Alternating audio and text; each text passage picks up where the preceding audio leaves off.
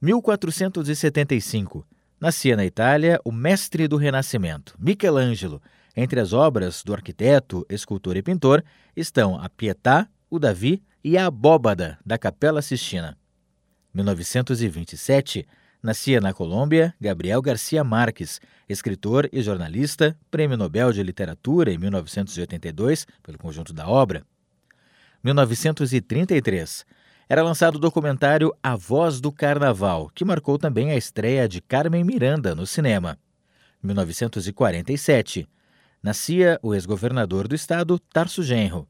1952. Nascia o cantor e compositor britânico, radicado no Brasil, Hit. 2003. O parlamento de Cuba elegeu Fidel Castro para o sexto e último mandato como presidente. 2013 morria em São Paulo, aos 42 anos, Alexandre Magno Abrão, o Chorão, vocalista da banda Charlie Brown Jr. Com a edição de Vicente Nolasco, falou Gustavo Gossen.